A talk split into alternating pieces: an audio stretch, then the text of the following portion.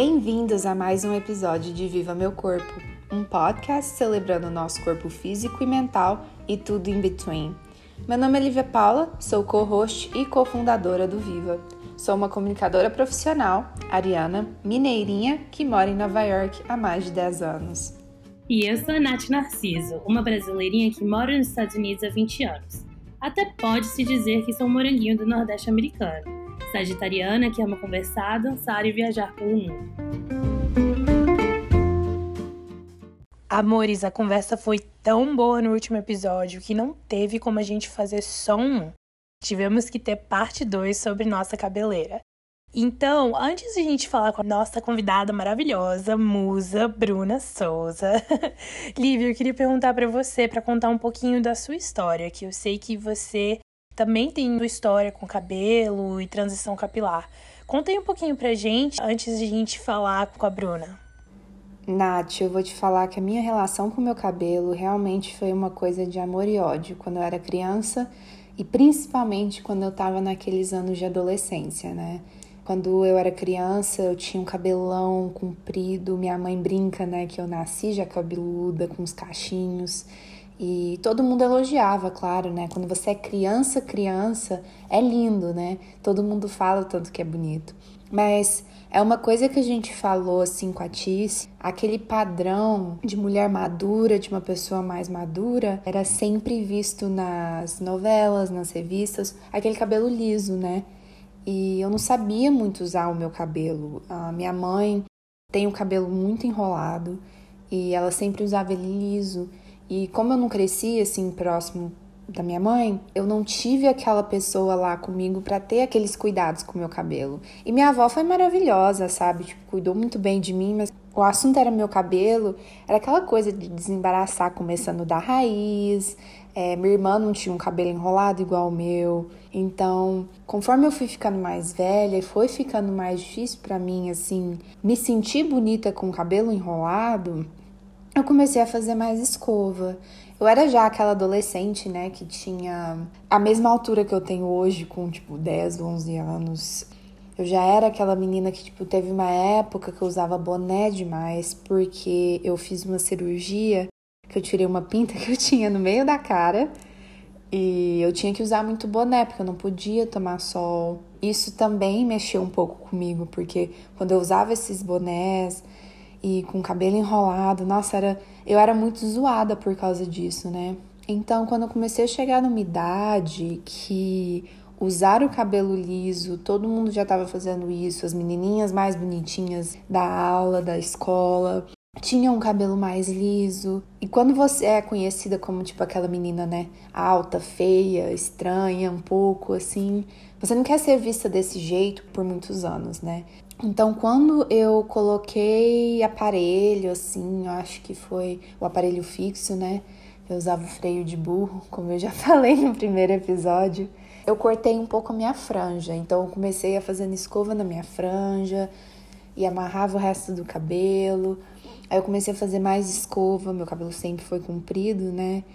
E aí eu comecei a fazer tratamentos, não progressiva, forte, mas eu fiz alguns tratamentos que no fundo tinha, né, formol. Eles faziam uma propaganda como se não tivesse muita química, mas eu fiz. E isso mexia muito comigo quando eu ia para coisas de piscina, quando eu ia para lugares que tinha água, assim, que a gente ia viajar, qualquer coisa assim, eu sempre queria ter aquele cabelo mais liso, né? Então, às vezes eu até ficava sem jeito de entrar na água, porque eu não queria que meu cabelo enrolasse.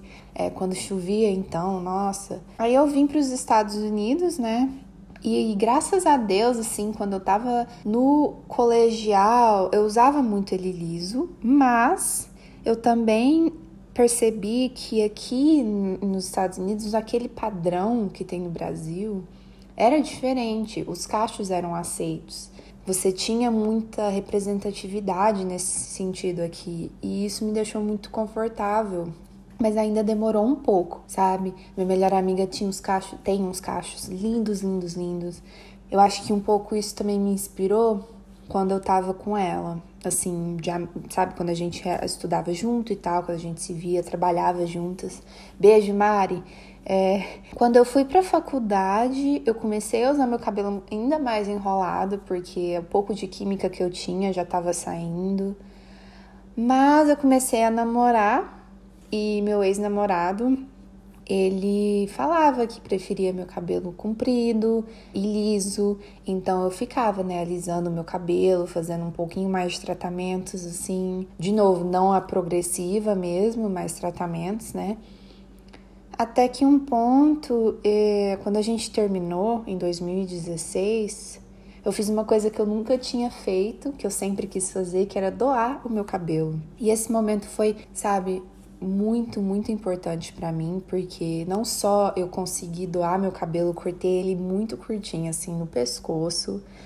Todo mundo elogiava, todo, foi muito liber, liberador, assim, sabe? Porque toda a química que eu tinha nele, nele, mesmo que não muita, saiu.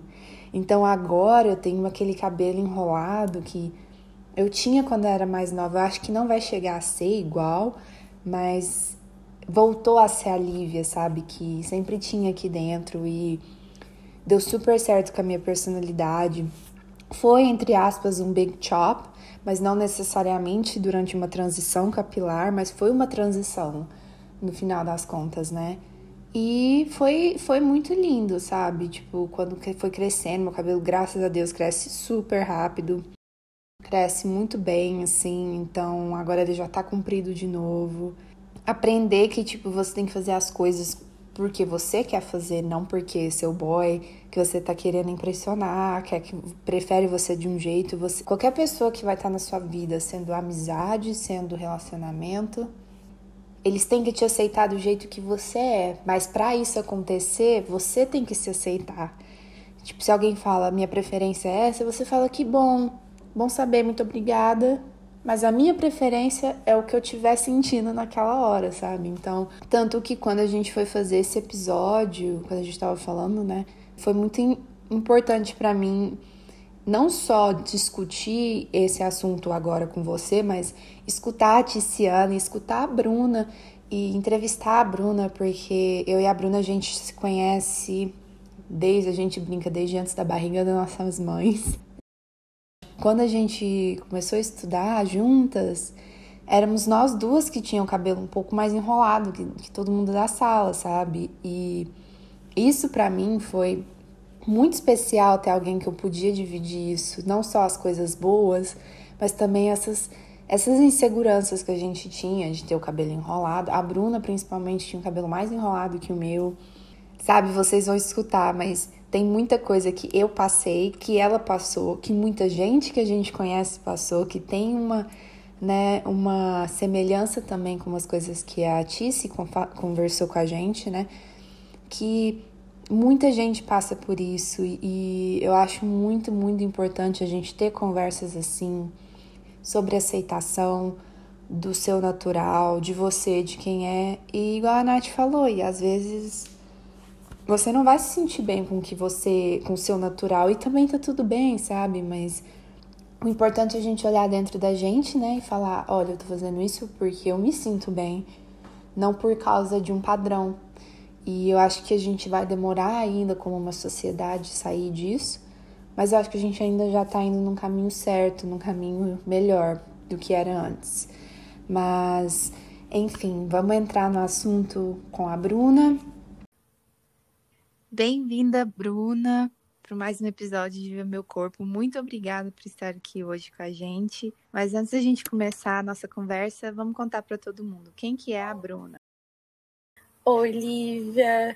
Para quem não sabe, eu e a Lívia somos amigas desde a infância. A gente se conheceu aqui em Uberlândia, Minas Gerais, que é a cidade onde eu ainda moro. Hoje eu estou com 26 anos.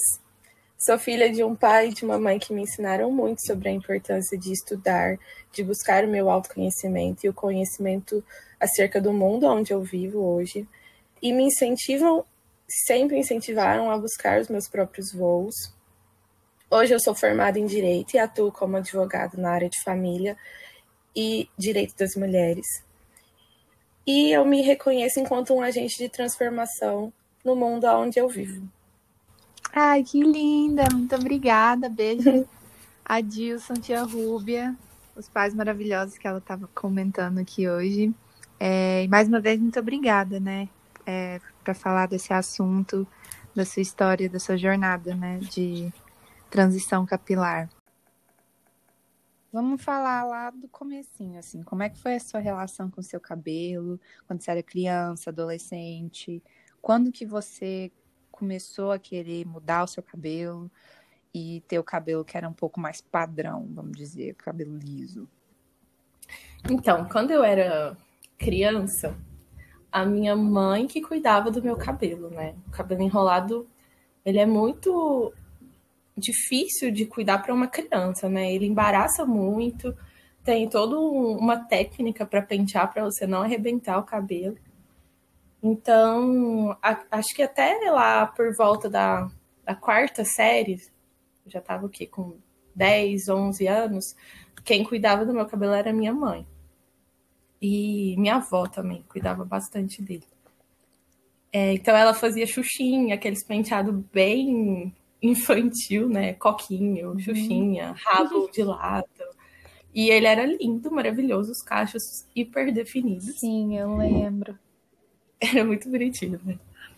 Aí, quando eu começo a estudar de manhã na escola, é, eu começo a ter que cuidar do meu cabelo sozinha. Uhum. E aí foi uma dificuldade, né? Porque ele ficava todo embaraçado, eu tinha que acordar. Se a aula começava às 7 horas, eu tinha que acordar 5 e meia da manhã para pentear o cabelo, é, esperar ele secar, né? Porque não dá para você sair com ele molhado, senão ele arma. Uhum. E foi algo que foi me desanimando, né? Porque para uma criança acordar 5 e meia da manhã para arrumar o cabelo, isso uhum. era imaginável, né? Eu preferia estar dormindo ou brincando. Aí nessa época eu simplesmente deixava o cabelo embaraçado, uhum. colocava uma, uma boininha, não sei eu se você lembra. Eu também tinha boina, nossa. De... Tinha, era uma boininha, sim, e um chapéuzinho igual do seu Madruga, para uma criança, né? e aí isso foi me desanimando, até porque, né, as pessoas viam aquilo como feio, enquanto todas as menininhas com o cabelo lisinho, franjinha, Fazia fazendo trança. trança, exatamente. E eram as lindas, maravilhosas da turma. Uhum. E eu, na... o seu Madruga mulher, né? Com dificuldade de pentear o cabelo, enfim.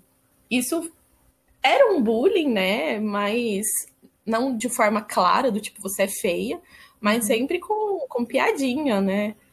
Aquilo de puxar o seu chapéu era muito desagradável, porque meu cabelo tava todo zoado por baixo. Uhum. Os apelidos, de miojo, essas coisas, né? Sim. Às vezes cabelo de bombril, enfim.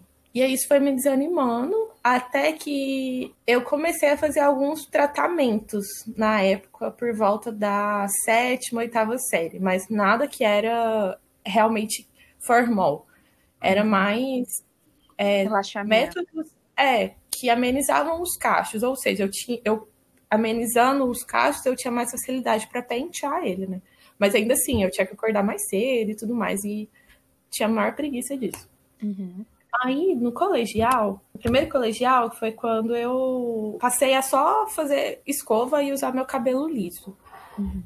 Por quê? Qual foi o, o ponto-chave? Eu achava que os cachos eram muito infantis. Então, não num período que eu já estava saindo da infância, entrando para uma adolescência, eu tinha ficava naquele limbo, né, de uma imagem muito infantilizada uhum. para uma imagem de uma menina que já estava se conhecendo, né, sexualmente e tudo uhum. mais. Eu não via é, cachos como algo pertencente a uma mulher adulta. Não tinha muito isso na TV, nas revistas que a gente lia, que na época era Capricho, né? Não tinha essas de mulheres ou de adolescentes cacheadas. Era sempre esse padrão do liso da mocinha de malhação. Sim, muito isso. É, aí eu aí eu comecei a alisar meu cabelo com escova só, então eu fazia escova duas vezes na semana. Quando não, fazia só uma e meu cabelo ficava super oleoso, aquela beleza. Até que eu começo a fazer procedimento químico mesmo. Aqui tinha.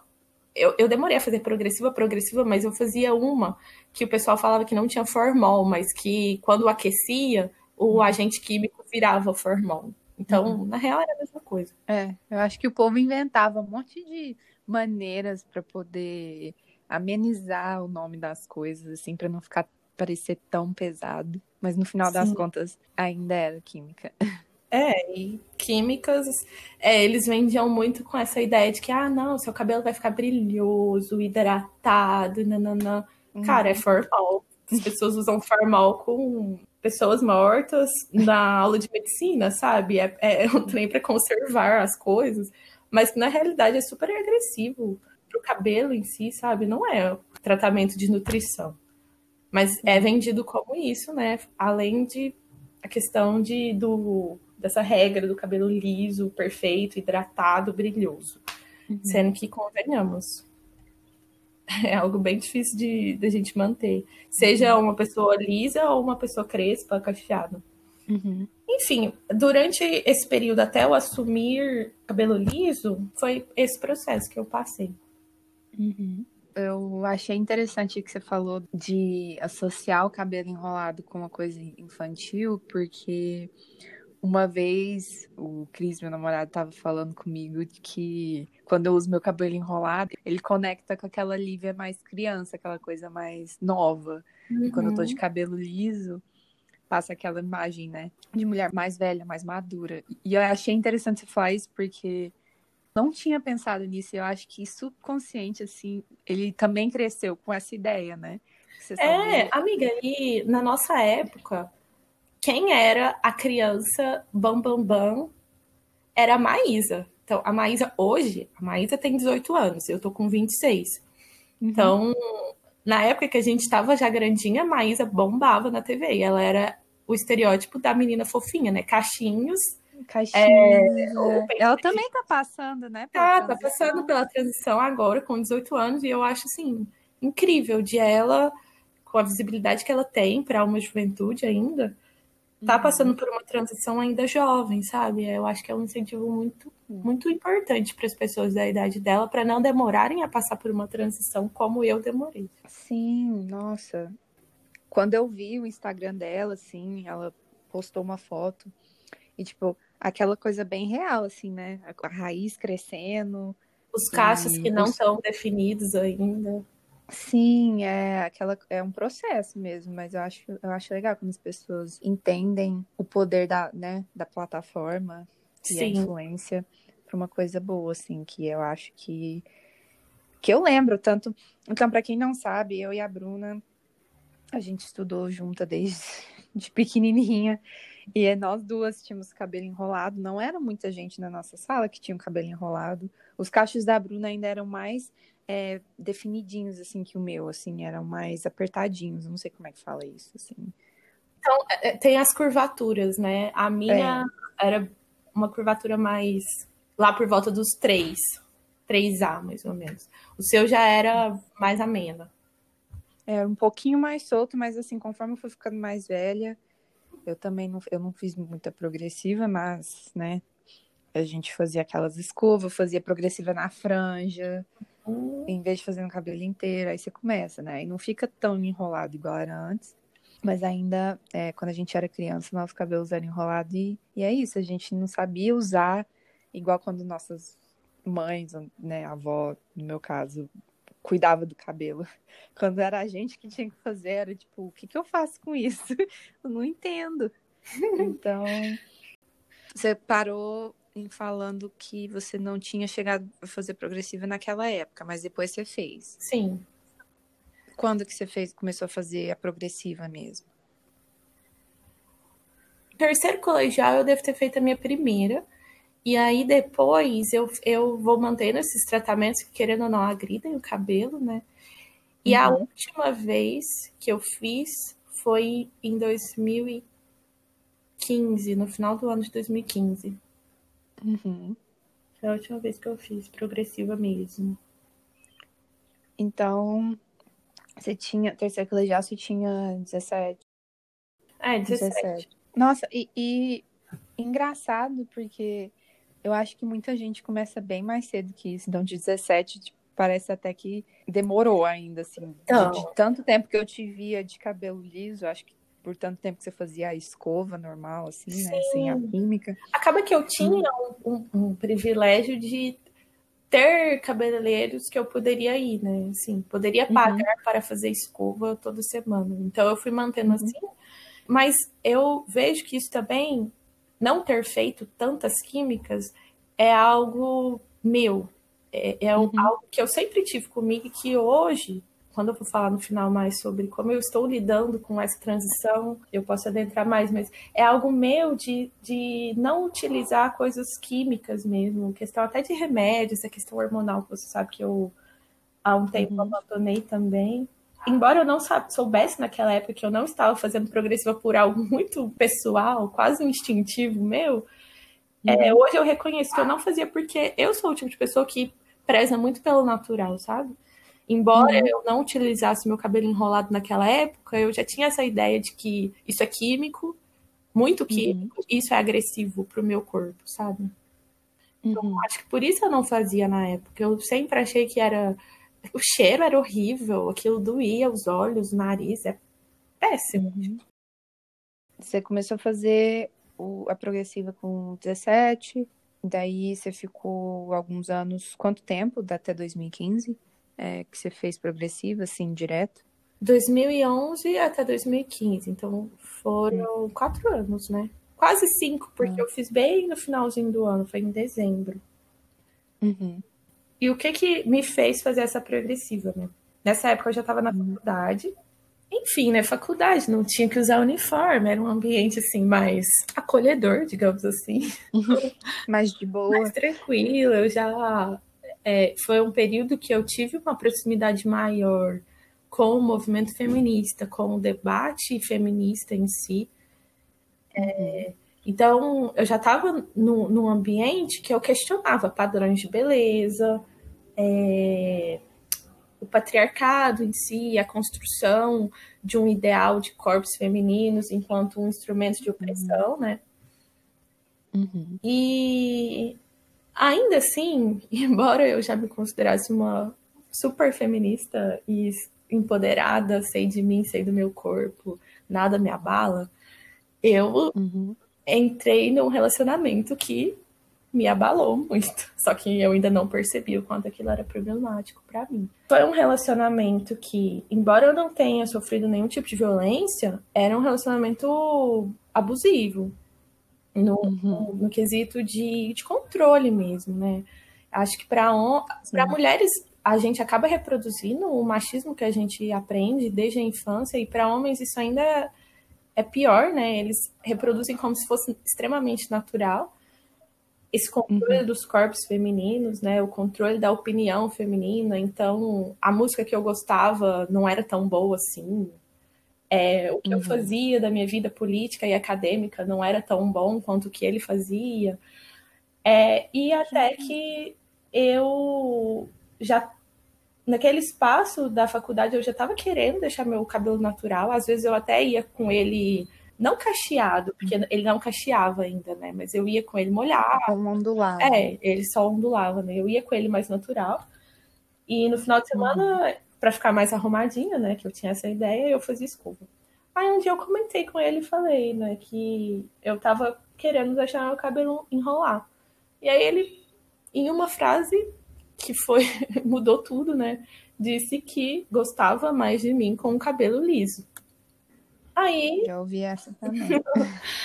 aí, sei lá, deu poucas semanas, eu fui lá e fiz, de fato, fiz progressiva.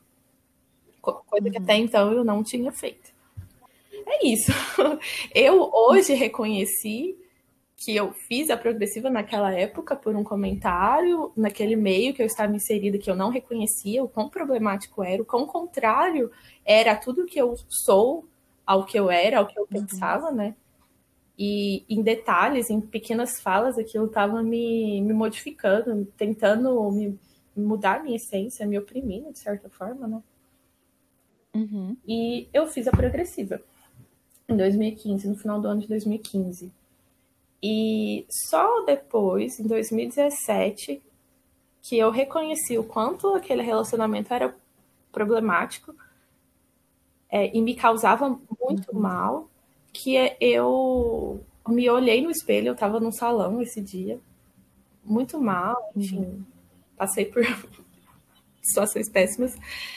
E aí eu tava num salão, a pessoa tava fazendo escova no meu cabelo, na época eu tava prestando o exame da OAB, e aí a, a cabeleireira fazendo, escovando meu cabelo, ela puxa assim, e fala assim, uhum. olha o tanto que seu cabelo tá quebrado. Tipo assim, mano, tinha metade do cabelo tava cotoco, assim, crescendo, e a outra metade tava grande. Cara, a hora, que eu, a hora que eu olhei aquilo, eu fiquei em choque, porque meu cabelo quebrou totalmente com essa progressiva. Ele ficou destruído, uhum. destruído. E aí a moça ficava assim, nossa, por que isso? É estresse. E eu fiquei tipo. é, é estresse. Mais ou menos isso. Nossa, foi péssimo. Eu olhava pro espelho, a minha vontade era de chorar, era de voltar no tempo e falar, cara, por que, que eu fui fazer essa progressiva? Que raiva! E aí depois eu ficava uhum. pensando, cara, isso aí é o universo falando, viu? Vai escutar homem? Vou tirar seu cabelo. Agora aprende na marra. Enfim, aí depois disso eu falei, cara, nunca mais, nunca mais vou passar por isso. E aí, depois disso, eu nunca mais fiz progressiva, e aí eu começo a passar pela transição de fato, né? Fiquei uhum. alisando meu cabelo só com escova por muito tempo. Aí uhum. tive minha formatura em 2017. No final do ano de 2017, eu cortei meu cabelo. Meu uhum. cabelo era muito grande, batia na, na bunda quase, ele realmente era muito grande. Eu sempre tive esse apego ao uhum. comprimento do cabelo. E, e aí uhum. eu falei, vou esperar a formatura passar e cortar meu cabelo. Aí eu cortei ele na, no ombro. Nossa, uhum. chorava, parecia aquela cena de laços de família, sabe? lembro. Era eu cortando o cabelo no, no, salão. Nossa, que sofrimento. Mas ok, aí cortei o cabelo e continuei alisando ele até eu ver até onde estava a parte natural do cabelo, né? E aí, no ano passado, no início de 2019, eu cortei meu cabelo mesmo e assumi os cachos. Aí ele já tava com a parte cacheada até o ombro também. E assumi o meu cabelo como é hoje. E é lindo, gente. Nossa, quando eu vi a foto, eu quase eu quase chorei também, assim. Nossa. Claro que eu não senti tantas as emoções, assim, as mesmas emoções, óbvio, mas porque eu acho que quando a gente, né, cresce assim, a gente vê, a gente escuta, né, o que as pessoas falavam, o apelido, o miojo, né? Nossa, Parece que você vive com a pessoa, né? Sim. né? Vive todas as emoções. É, e é isso que você e, falou, é um processo, né? Foram dois anos uhum. de transição que eu passei, né? Dois uhum. anos, basicamente. E foram dois anos de aprendizado, de estar o tempo todo na frente do espelho, quando eu tinha que escovar o cabelo, porque é, fica muito dividido, né? Uma parte enrolada, uma parte lisa, você tem que alisar é, uhum. então foram dois anos que todas as vezes eu pensava assim, não, vou, vou alisar de novo, vou fazer progressiva, porque isso tá dando trabalho e tal. Aí eu lembrava de tudo que eu tinha passado, de toda aquela negação uhum. de quem era a Bruna, quanto uhum. eu precisava passar aquilo para ser quem eu sou, de verdade, sabe? De uma forma genuína.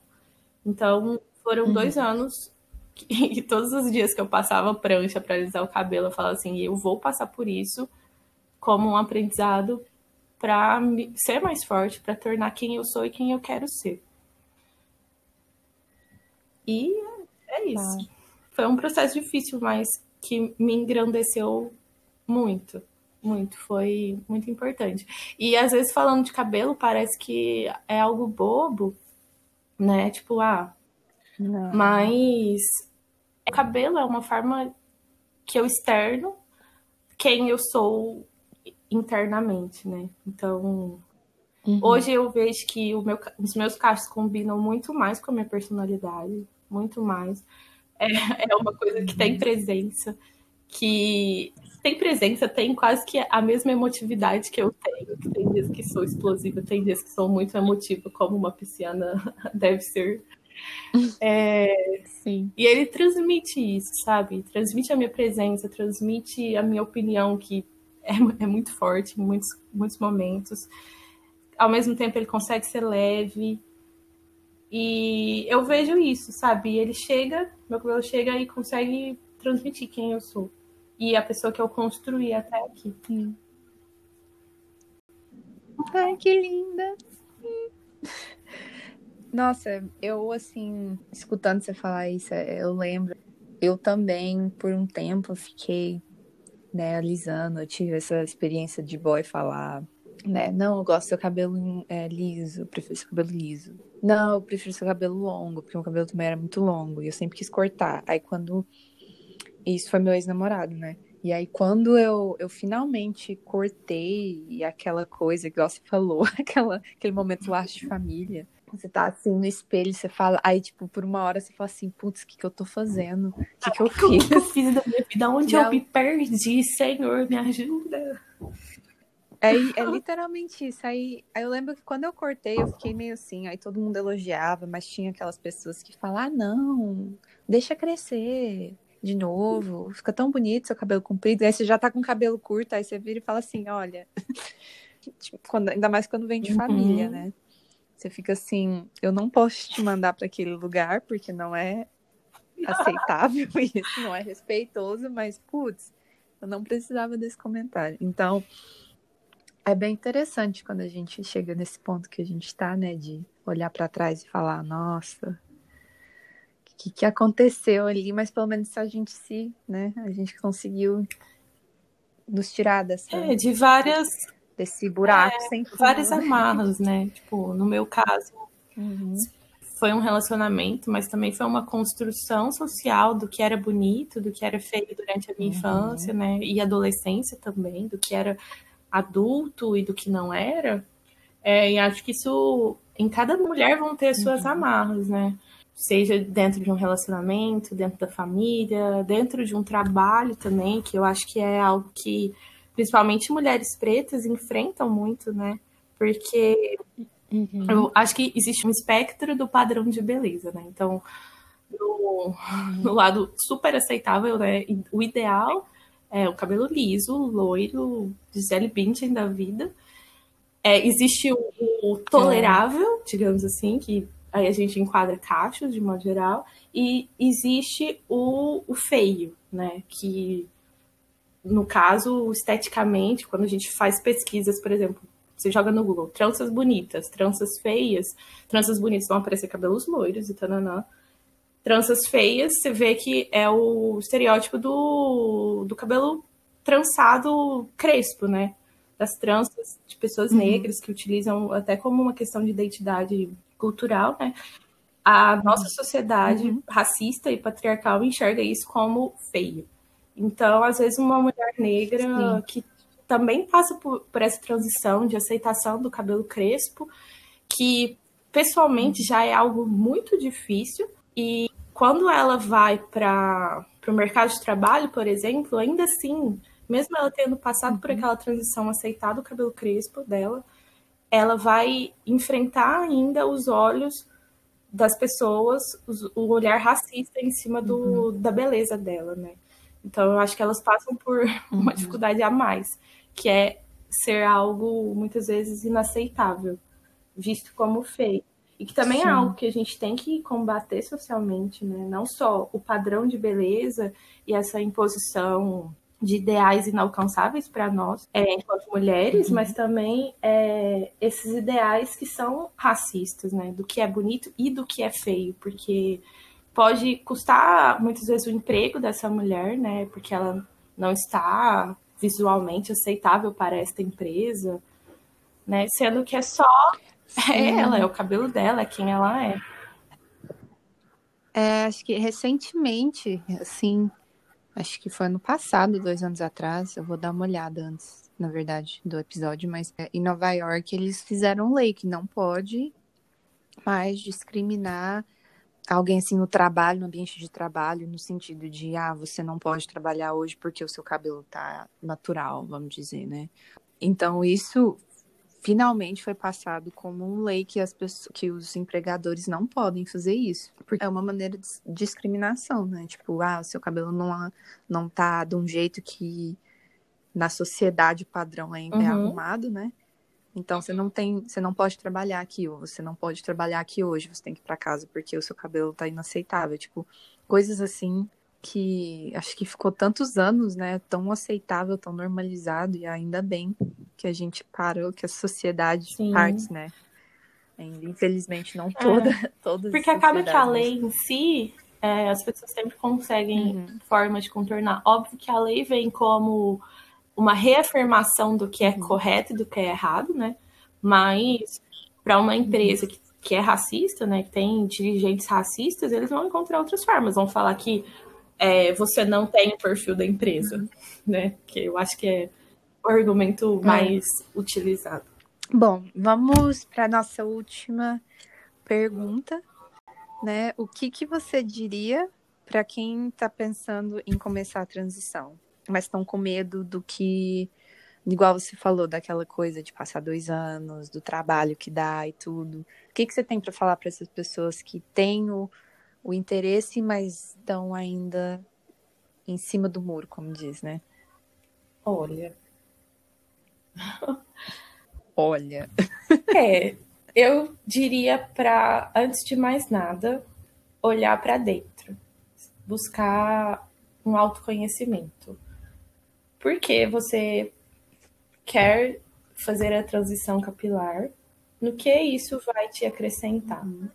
Parece perguntas bobas, mas são essas respostas que vão te dar força para passar por essa transição. Uhum. E são essas respostas que vão fazer você se encontrar no pós-transição. Porque, é, assim, você pode até deixar seu cabelo enrolar, mas você vai ter uma dificuldade de se reconhecer visualmente. Parece que as roupas não vão combinar direito. É, então, eu acho que antes de mais nada a gente precisa estar com isso muito claro. Quem é você? Você tem que se conhecer. E além do autoconhecimento, é ter muita paciência, muita uhum. paciência e força de vontade e é, confiar nessa sua escolha, porque é um processo longo, é um processo que você vai se questionar inúmeras vezes, principalmente em quando você se olha no espelho, né? Se realmente vai valer a pena, se você vai ficar bonita depois. Principalmente quem é, manteve o cabelo liso por muito tempo. A gente se esquece quem, como a gente era, né? Com o cabelo enrolado. Uhum. Mas, uhum. É, falando por mim, foi uma mudança chave na minha vida, sabe? De confirmar quem eu sou e a partir de eu ter assumido meu cabelo enrolado, outras mudanças eu continuo fazendo, sabe? Inclusive uhum. mudanças que eu alimentei me conhecendo. Só dando um exemplo, assim. Ter assumido meu cabelo natural reacendeu essa chama do que, do que eu entendo como saudável para mim, né? Uma vida saudável, não apenas uma beleza estética, é, mas de uma vida saudável. Então, há um tempo já eu venho reduzindo meu consumo de carne. Eu tenho uma vontade de me tornar vegetariana, vegana, quem sabe. É, meus cuidados com pele e cabelo, eu também tive essa transição de produtos. Então, hoje eu só uso produtos naturais, feitos à mão por produtoras locais. É, Questão hormonal também, eu sempre tomei anticoncepcional por 15 anos, então eu também não tinha esse conhecimento de como era meu corpo sem hormônio sintético.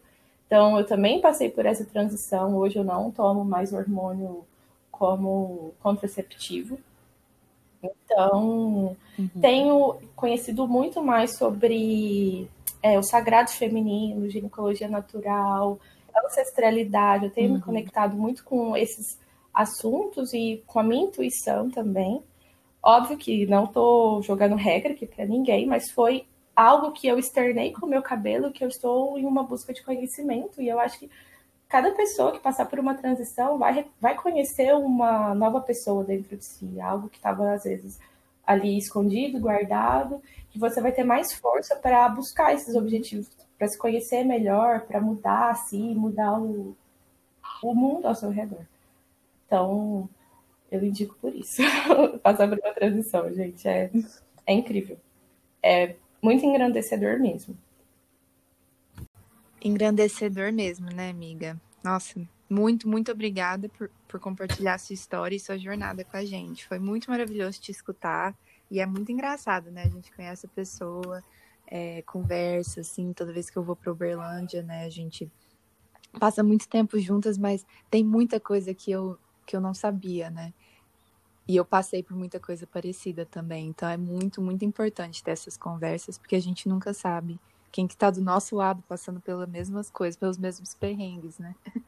Uhum. E mas antes da gente se despedir, eu queria te perguntar se você tem alguma dica de conteúdo relacionado a esse tema que a gente abordou aqui hoje.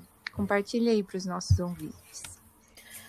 Então, mana, é, eu acredito muito no empoderamento feminino desde a infância.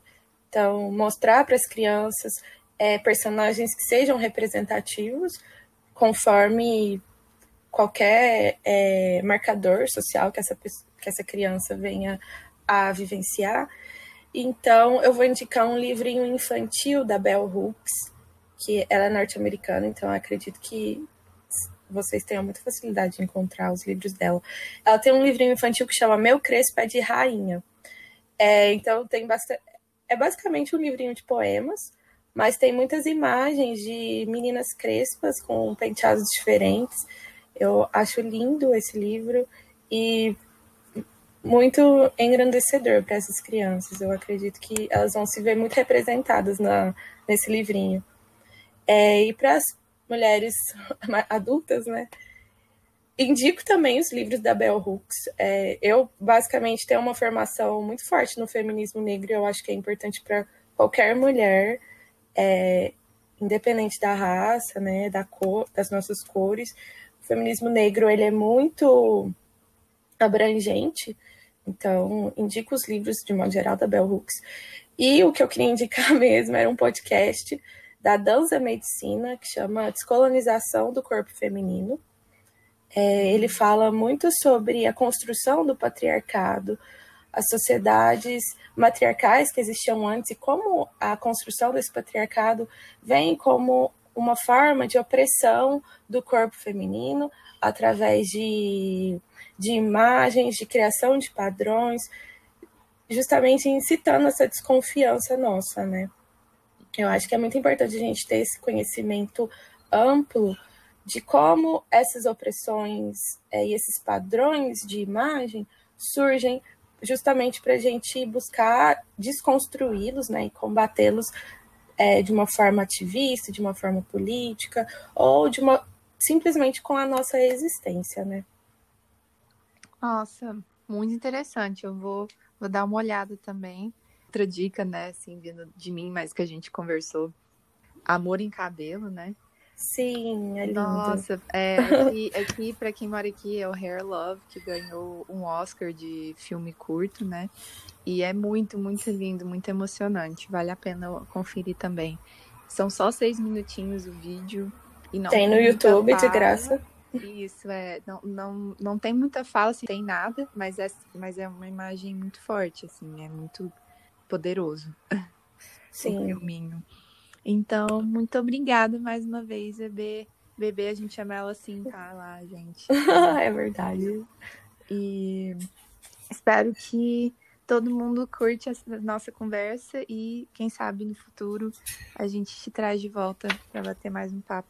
Bem ah, ficaria muito feliz. muito obrigada, viu, mano? Beijo. Beijo.